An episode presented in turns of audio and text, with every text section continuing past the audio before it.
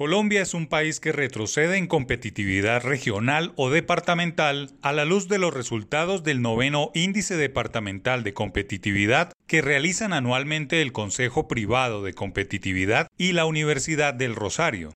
Bogotá, la capital del país, el distrito capital, con un puntaje de 8,6, sigue siendo la región más competitiva. Lejos le sigue la segunda zona o región, Antioquia, que tiene un puntaje de 6,93. Las distancias se notan.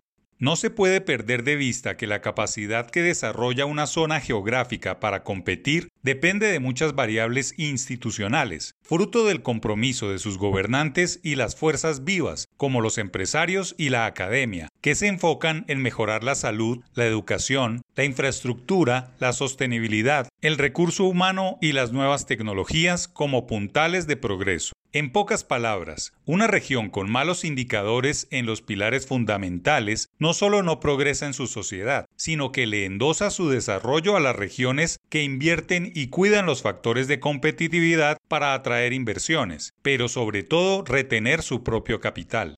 El índice departamental de competitividad mide 106 indicadores organizados en cuatro categorías principales. Condiciones habilitantes, capital humano, eficiencia de los mercados y ecosistema innovador cada una compuesta por unos pilares específicos. Y cuando ese filtro se pasa por los 32 departamentos y el distrito capital, las cosas muestran un país en deuda con la centralización de la competitividad. Bogotá y Antioquia son los lugares más competitivos y se ratificaron en su posición de liderazgo. Muy bueno para sus habitantes, empresas, universidades y gobernantes, pero malo para las otras regiones siempre más rezagadas o en deuda. El reporte muestra que la pandemia dejó deterioros notables en varios elementos. En el pilar de instituciones, 70% de los departamentos registró una caída en su puntaje. En salud, 64%. En sofisticación y diversificación, 55%. Y en educación básica y media, 52%.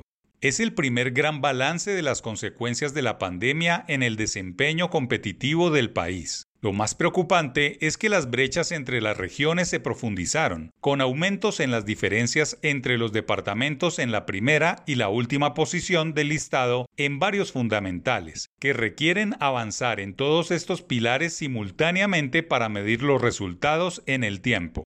Los hacedores de las políticas públicas deben individualizar las recetas para desarrollar la competitividad en unas regiones y fortalecerla en otras.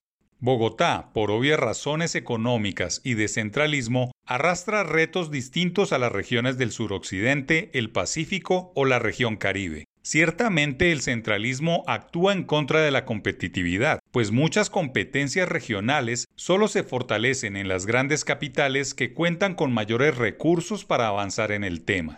Hablar de competitividad por departamentos puede ser un error, pues la economía demuestra que el enfoque real son regiones geográficas interconectadas y dependientes, o por ciudades, pero no por el fruto ficticio de los departamentos, muchos de los cuales nacen como antojo o capricho de los políticos, pero no por una coherencia de desarrollo económico, cultural o social.